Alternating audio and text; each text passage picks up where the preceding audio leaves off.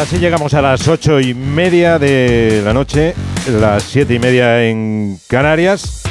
Y abrimos ya la brújula de Radio Estadio. Edu Pidal, buenas noches. Muy buenas. Decías 40 partidos. Más de 40 partidos. un festivo. 55 eliminatorias esta semana de Copa del Rey. Más de 40 se juegan hoy día uno. Como es festivo, precisamente han aprovechado para jugar muchos de ellos desde primera hora de la mañana. Apenas ha habido sorpresas, ¿eh? Ya con equipos de primera y equipos de segunda. Un par de sorpresas, tres, no muchas Bueno. más, y unas cuantas goleadas. Pues para contarlo todo te va a hacer falta algo más que media hora, ¿eh? Vamos a resumir al menos resultados e historias, que hay muchas en esta eliminatoria de Copa. Pues venga, adelante. Hasta las 9. Hasta ahora.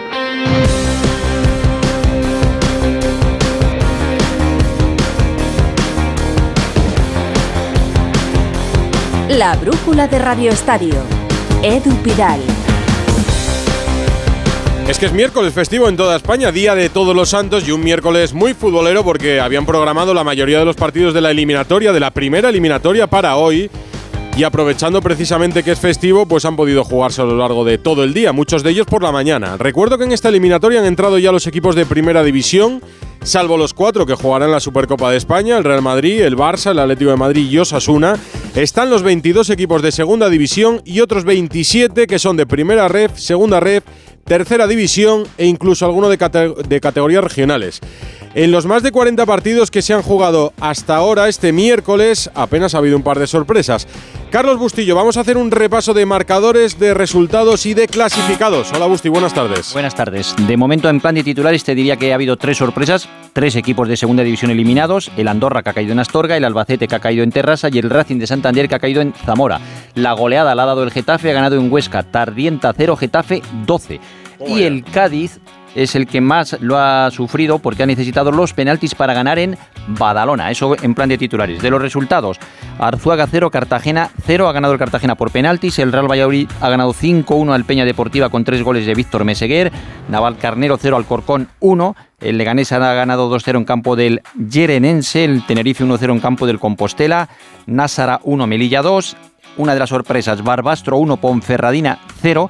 Un equipo de segunda federación elimina uno de primera federación. El Lucán Murcia Linares 0-0 ganado Linares por penaltis. El Rayo Vallecano ha goleado 6-0 al Atlético Lugones, dos goles de Bebé y dos de Falcao. El Girona ha ganado con un gol de Sabiño en el último minuto, 2-1 en Huelva al San Roque de Lepe. El Cádiz, como te decía, por penaltis ha eliminado al Badalona. El Sevilla ha ganado 3-0 en Quintanar con goles de Rafa Mir en Nesiri y Adrián Pedrosa. El Celta de Vigo ha ganado 4-0 en Turégano. Dos goles de Bamba y dos de Carles Pérez. El Astorga, otra de las sorpresas, ha ganado 1-0 al Andorra. El Valle del Legüés, de tercera división, ha ganado 1-0 al Teruel. El Lugo ha ganado 1-0 en campo del Atlético Antoniano. El Eldense 3-2 en Jaén. El Arenteiro ha ganado 1-0 en Avilés. El Deportivo de La Coruña, con prórroga, ha ganado 3-1 al Covadonga. El Cayón ha ganado 2-1 en campo del, Ursa- Ursaria. Zamora 2, Racing de Santander 2 ha ganado el Zamora por penaltis. El Sporting de Gijón ha ganado 3-0 en Guijuelo. El Antequera 3-1 al Club Deportivo Manchego. La Arandina ha ganado 1-0 al Real Murcia. El Terrassa 1-0 al Albacete. El Terrassa de Segunda Federación que ha eliminado al, al- al Albacete. El Utebo Mirandés está en la prórroga. Gana 2-1 el Mirandés. El Elche ha ganado 2-0 en campo del Europa. En prórroga y a punto de penaltis están Baracaldo, Málaga y Yeclano, Sanduqueño. Ha ganado el Guernica, el Unionistas 2-0 en campo del Guernica. La Real Sociedad solo 1-0 ha ganado en campo del Buñol con gol de Carlos Fernández.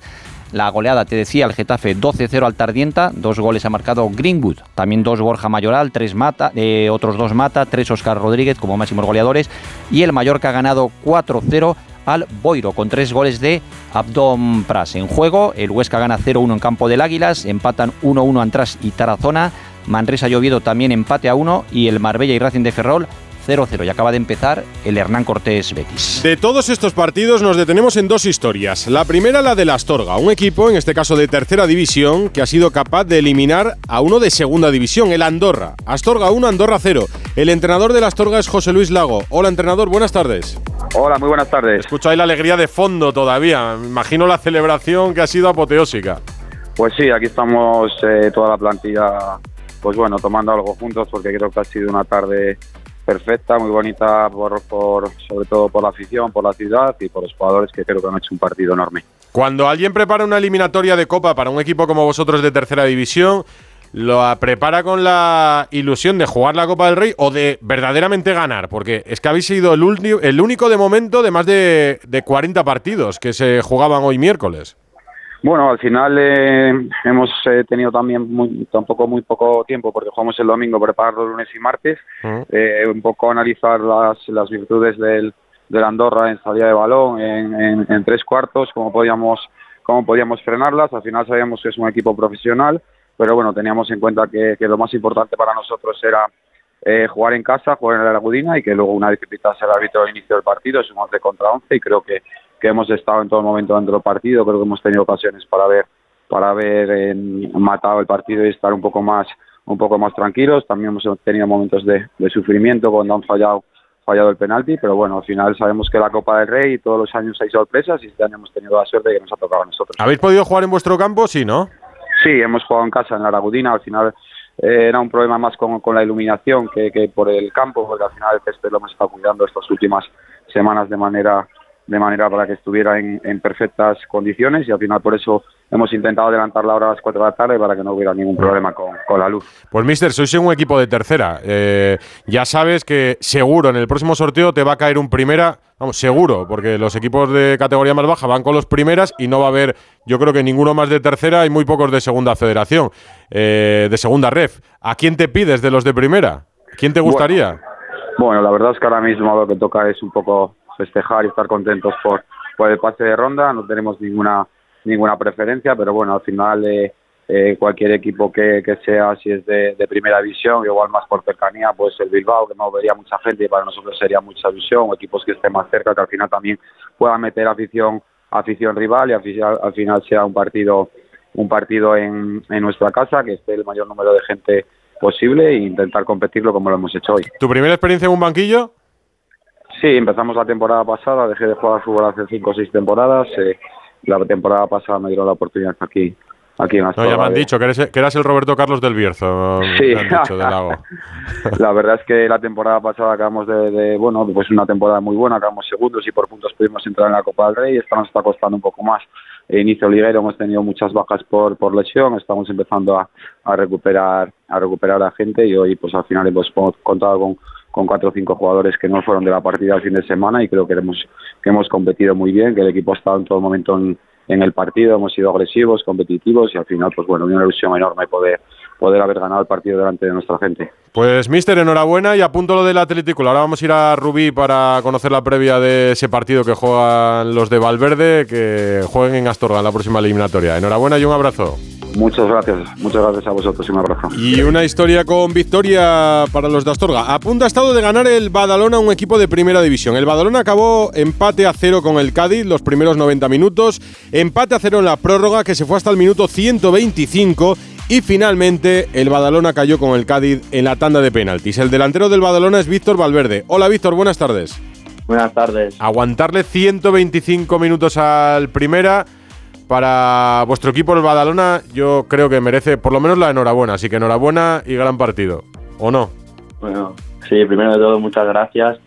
Y sí, la verdad que, el vestuario está orgulloso y contento de, poder haber competido a este nivel ante un primera división, pero, pero por muy contento que estemos, sí que es cierto que, que te vas a casa con un sabor amargo porque hemos tenido muy cerca la, oportunidad de, eliminar a un primera y pasar a la siguiente ronda. Hmm. ¿Os habéis visto superiores durante algún tramo del partido? Al principio habréis sufrido, seguro, pero después para aguantar hasta el final, prórroga incluida, oye, es que tiene un meritazo eso, ¿eh?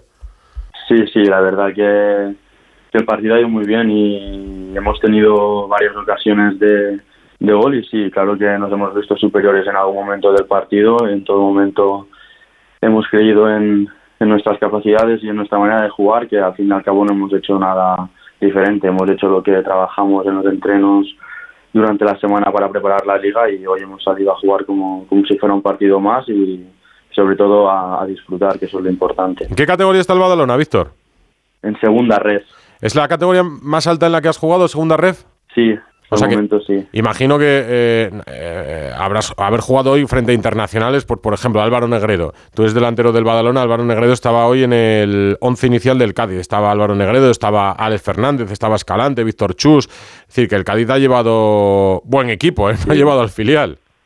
Sí, sí, evidentemente cuando, por ejemplo, esta semana cuando analizábamos el vídeo, pues, pues al final que hemos analizado vídeos de, de partidos de primera división y eso pues te pone la piel de gallina y cuando eres un niño pues pues sueñas, por ejemplo, en poder enfrentarte a, Negredo. Mm. Pero bueno, sí que es cierto que una vez pues inicia el partido te, te olvidas de todo y te, te, centras en disfrutar, competir y intentar ganar, que, que, es lo que hemos hecho. Pero evidentemente es un día que, que nos vamos a acordar toda la vida. Oye, la típica, ¿te has llevado alguna camiseta o no? Sí, sí, me he llevado a José Mari, el 6, el pivote. Bien, está bien. Y en la tanda de penaltis, Eh, ¿habéis tenido que animar mucho a los compañeros? ¿Ha habido mucha decepción o no? No, la verdad que... Con los que han fallado, digo. Te he dicho...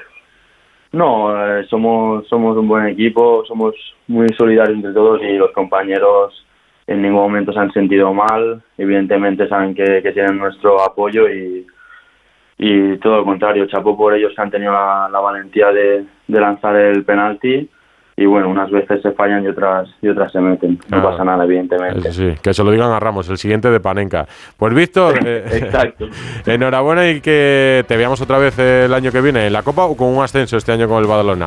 Muchas gracias y un abrazo. muchas gracias. muchas gracias, adiós. Adiós. Las historias de la Copa, partidos todavía en juego que situamos luego. Y nos queda un primera, el Athletic que juega frente al Rubí.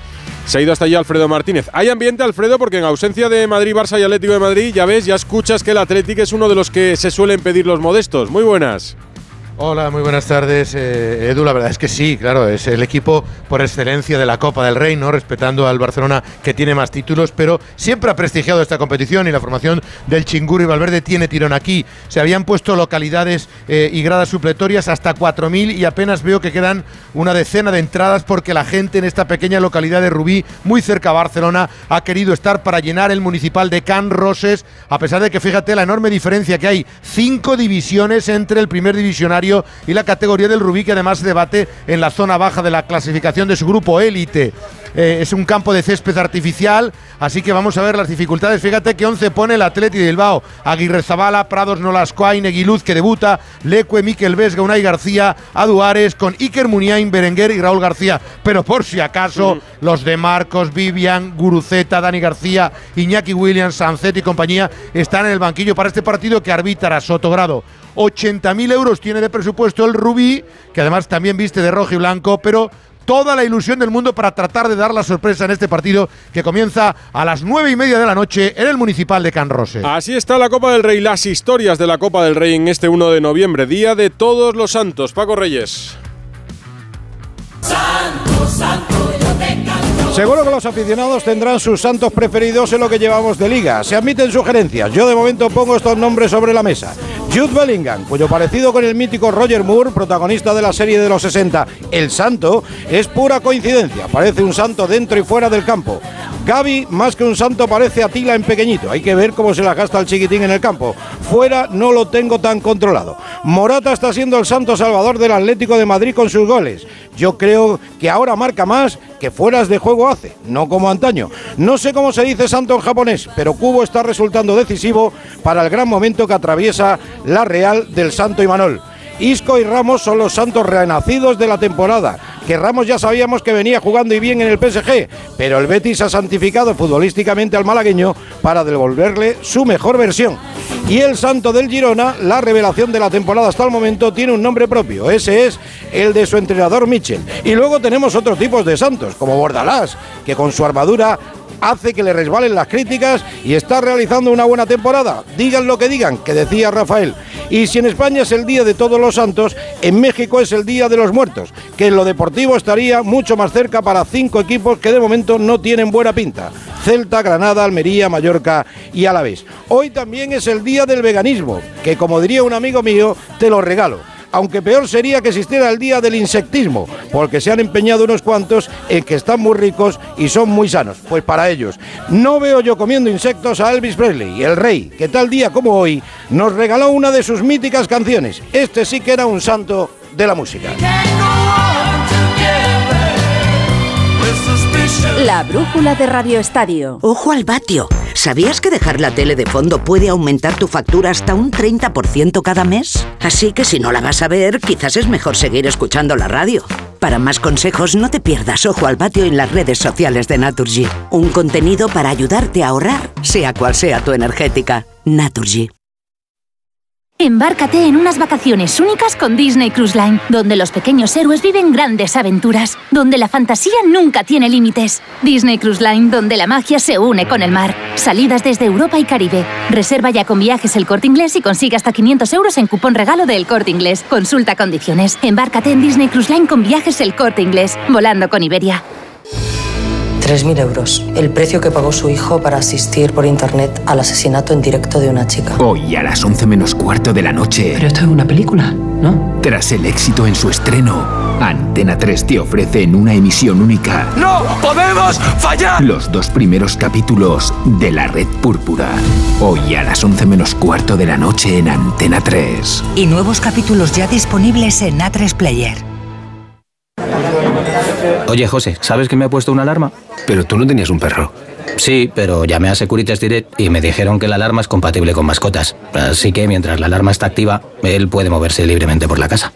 Protege tu hogar frente a robos y ocupaciones con la alarma de Securitas Direct. Llama ahora al 900-272-272. Recuerda, 900-272-272. Mucha Copa del Rey hoy y algunos partidos aún para mañana jueves. Andrés Aránguez. ¿Qué tal, Edu? Sí, mañana cerraremos esta eliminatoria copera con ocho encuentros, cuatro de ellos con equipos de primera división. A las 7 de la tarde comenzará la jornada con tres partidos. El Villarreal visitará al Chiclana, equipo de la división de honor andaluza, y lo hace en medio de dudas sobre el rendimiento de la plantilla en este inicio liguero en mitad de la tabla en primera división y con las habituales rotaciones en este tipo de partidos. En Chiclana de la Frontera habrá lleno absoluto algo más de 5.000 espectadores, ya que se han puesto gradas supletorias en el estadio y al míster de los amarillos, a Pacheta, le gusta mucho el formato de la Copa del Rey. Me gusta, ¿por qué? Pues porque estos, joder, hay muchísimos sitios de España que, que hoy están ilusionados, joder, muy ilusionados. No tienen otra posibilidad que ver a un equipo, a un equipo pues, que juega Europa, verle allí, jugar con ellos. Jo, a mí me, me pongo en la piel de ellos y es, eh, es emocionante, es emocionante. A las 7 también juega otro de los primeros, el Granada, con una difícil situación ya que es penúltimo en liga, visita a la Arosa de la tercera federación y con un Paco López ratificado en su puesto esta semana por el nuevo director deportivo del Granada, el italiano Matteo Toñosi. Bueno, bien, ya lo dije, yo me siento desde el primer día que me siento igual desde el, que, que desde el primer día que llegué. También repito constantemente que sé cómo es esto del fútbol, pero es que de verdad lo digo, no desde el primer día he notado total confianza. El otro partido en este horario será el Gimnásticas Estado, quedando para las 8 dos partidos, Aceneta Zaragoza y Logroñés Valencia. No habrá lleno en las gaunas para recibir al conjunto valenciano, el horario y el día no ayudan a que se puedan desplazar aficionados visitantes y se esperan unos 8.000 espectadores en un estadio con capacidad para casi el doble. Rubén Baraja, que también alineará a los que disponen de menos minutos en liga, se ha mostrado muy crítico con una de las normas de la competición. Creo que no tiene sentido la normativa. Creo que es absurdo si tú quieres potenciar tu cantera o si tú quieres eh, poner 11 jugadores jóvenes para que puedan jugar, para que tengan minutos, para que jueguen con el primer equipo de Valencia, que no lo puedas hacer porque hay una norma absurda que dice que tiene que haber siete profesionales en el, en el campo. Yo no encuentro sentido a esta norma, pero bueno, es una norma que no sé por qué el motivo no se ha cambiado aún. A las ocho y media el Hércules recibirá al Burgos y el Villanovense se medirá al Ibiza y cerrará la jornada copera del jueves el Deportivo Murcia a la vez. Partido histórico para los murcianos que juegan en primera autonómica, la séptima categoría nacional, y jugarán en la condomina para poder llevar más aficionados. Escuchamos al técnico de primera, el entrenador del Alavés, Luis García Plaza. Simplemente competir, jugar bien, intentar hacer las cosas bien y pasar lo más lejos posible. Que si alguna vez nos vamos fuera, que ojalá me equivoque y podamos hacer algo muy grande, eh, que sea habiéndola competido y habiéndola disputado como el año pasado. Este será el último de los 55 partidos programados en la primera ronda de la Copa del Rey. Un telegrama de los grandes. Ya que estás en Rubia, aprovecho, Alfredo. Están exentos de la Copa Madrid, Barça, Atlético Madrid y Osasuna. Noticias del Barça. ¿Qué hay por allí? Hoy ha vuelto, hoy ha vuelto al trabajo el equipo azulgrana con la novedad de que Pedri ha entrenado con normalidad, Jules Koundé. No hemos visto a Frenkie de Jong, el club tampoco lo ha dicho, con lo cual parece que va a haber problemas para que de Jong llegue al partido frente a la Real Sociedad. Sí estaría Lewandowski, también Rafinha, con lo cual Xavi iría recuperando jugadores. Si era el primer cara a cara de Gundogan con Xavi Hernández. Por cierto, se dice que Gundogan estaría molesto porque el club no le habría tratado bien. Pues bien, su esposa, Sara Arfawi, ha desmentido en redes sociales que el club haya desatendido a Gundogan y que él esté molesto con el Fútbol Club Barcelona. Mejor así. Mejor así para el Barça. El Barça, recuerdo, Madrid, Atlético de Madrid y Osasuna están exentos de esta. También de la segunda. Entrarían ya en la ronda de 16 avos de final. 9 menos 10, una hora menos en Canarias. La brújula de Radio Estadio. Noticias del Barça y noticias del Real Madrid este 1 de noviembre. Me imagino que con poca carga de trabajo todavía. Alberto Pereira, hola. Edu, ¿qué tal? Muy buenas. Entrenamiento esta mañana sin Chuamení, sin Courtois, sin Militao, sin Ceballos y sin Mendy. Mira qué novedad, que no esté Mendy entrenando con sus compañeros. Eh, Arda Güler ha hecho parte del trabajo con el grupo y se prevé que esta sea su primera convocatoria, la del sábado después del entrenamiento de la rueda de prensa de Carlo Ancelotti para poder debutar el domingo. Si es que hay un poquito de suerte y no le pasa nada frente al Rayo Vallecano en el Santiago Bernabéu. Tiene en Madrid tres partidos seguidos ahora en el Bernabéu, el del Rayo, el del Sporting de Braga en la cuarta jornada de la Liga de Campeones y el del Valencia la semana que viene el sábado. Era la semana para que se hiciera oficial también la renovación de Rodrigo y de Militao, pero ha preferido el Madrid dar unos días de ventaja entre uno y otro para que no parezca que primero va el más importante y luego va cada vez el menos importante. Y creo que está bien decidido. Y por cierto, luego enviaremos en Radio Estadio Noche y te contaré más detalles. Pero es verdad que el Madrid tiene interés en firmar al central de 22 años portugués Gonzalo Ignacio, que está en el Sporting de Portugal y que tiene una cláusula de 60 millones. No hay tanta prisa por hacerlo en enero, pero entre Yuri Calafat, que lo tiene eh, bien controlado desde hace años, 22 añitos, y ya sabes que el Madrid con los jóvenes se deja bastante la pasta, puede ser que haya un central, ya sabes las circunstancias. Álava se lesiona mucho, Rudiger lo juega todo, Nacho no le gusta al míster y Chuamení ha desaparecido, militado, no va a estar este año, querido. Noticias del Atlético de Madrid, Jano Moriola. Hola, ¿qué tal, Edu? Bueno, pues ya entrenado esta tarde a las 5 después del día y medio de vacaciones, le dio Simeone con la novedad de que de cara al partido del próximo viernes en eh, Las Palmas de Gran Canaria ante la Unión Deportiva, bueno, pues parece que Pablo Barrios va a ser del 11 titular de inicio, va a jugar de inicio, no jugaba desde el 19 de septiembre que se lesionó en Roma en el partido de Champions frente al Lazio y esa es la novedad con respecto a ese partido, un 11 que estaría formado por Orac en portería, Molina, Savic, Bissell, Hermoso y Riquelme en defensa, Coque de Paul y Pablo Barrios en el centro del campo y arriba Griezmann y Álvaro Morata. Eh, Ana Rodríguez, ayer en la selección española goleó en Suiza. Eso es, cuatro partidos y cuatro victorias de la selección en esta Liga de las Naciones. Ayer, como dices, goleada 1-7 ante Suiza para celebrar el balón de oro de Aitana Bonmatí y el de bronce de Salma Parayuelo, dobletes de Atenea del Castillo y de una Alexia Putellas que hablaba así de su recuperación, de cómo está después de esa grave lesión de rodilla trabajando, disfrutando el, el proceso, e intentando dar lo mejor de mí. Me lo dijo el cirujano en su momento, que esto no sería tener el alta y rendir como me esperaba. Me estoy dando ese tiempo. Eh, normalmente suele ser un año y medio, entonces ya llega diciembre, que es el año y medio. España ganando a Italia el próximo partido 1 de diciembre en Pontevedra. Ya estará clasificada para la final a 4 de esta Liga de las Naciones y ese es el primer paso para estar en los Juegos Olímpicos del año que viene. Sin españoles en París. Rafa Plaza, hola. Hola Edu, ¿qué tal? Sin españoles en París, ya sabes que ayer cayó Carlos Alcaraz, que está de vuelta en Murcia para preparar las semifinals, pero con Novak Djokovic, que ha debutado hoy ganando a Echeverry en dos sets, fácil camino a terminar el año una vez más como número uno del mundo. Y un repaso a la NBA que ha comenzado este mes de octubre, primeras semanas, primeros partidos. Pepe Catalina, buenas tardes. Hola, ¿qué tal, Edu? La pasada madrugada, por ejemplo, eh, la derrota de Cleveland ante los Knicks. Esta noche vuelven a jugar los Knicks frente a Cleveland, donde no va a estar Ricky Rubio. ¿Qué esperas de esta temporada de NBA para los españoles, donde solo está Aldama en los Grizzlies, Garuba en los Warriors y Ricky, que de momento sigue sin jugar porque sigue de baja con Cleveland? Bueno, la verdad que el panorama no es muy alentador, ¿no? Mm. Porque a la ya conocida baja de Ricky por sus problemas de salud mental, que Mm. bueno se están alargando en el tiempo, como ya estaba previsto, y la franquicia de los Cavaliers en a la perfección. Está la noticia positiva de que Santiago Dama ha visto extendido su contrato con los Grizzlies, pero también está con problemas físicos y no está teniendo la participación en la cancha. Y Garuba, pues no sabemos eh, cuánto tiempo lo van a tener los Warriors, ¿no? Cuando quedó libre de Oklahoma City se habló de que podría venir al Real Madrid o algún club europeo. Al final él se fue para allá porque quiere asegurar algún partido más oficial que le daría ya el derecho a esa pensión que tienen los jugadores de la NBA, Mm. pero bueno, no sabemos si eso va a ser algo que se estabilice en el tiempo, haga la temporada con ellos, que sería fantástico, ¿no? En esa franquicia, o termine pues eh, cortado en las próximas semanas. Es decir, que en ausencia de Ricky Rubio por esos problemas eh, por salud mental, Santi Aldama sería probablemente el jugador español con más protagonismo, sobre todo después de la lesión de, de Steven Adams. Eh, ¿Esperas que sea de verdad protagonista con los Grizzlies o no? Sí, Edu, yo sí que lo espero y estoy totalmente de acuerdo contigo que es nuestra mayor esperanza a día de hoy, ¿no? Una esperanza que fue muy prolífica hace unos años y que ahora se ha quedado reducida a estos jugadores que estamos nombrando. Yo creo que Santi Aldama, aunque con la selección española estuvo irregular y tampoco ha vivido un gran verano con la propia selección, sí que ya eh, apuntó la pasada temporada cosas muy interesantes, ¿no? En esa posición de la pívot, con su capacidad atlética, su formación americana.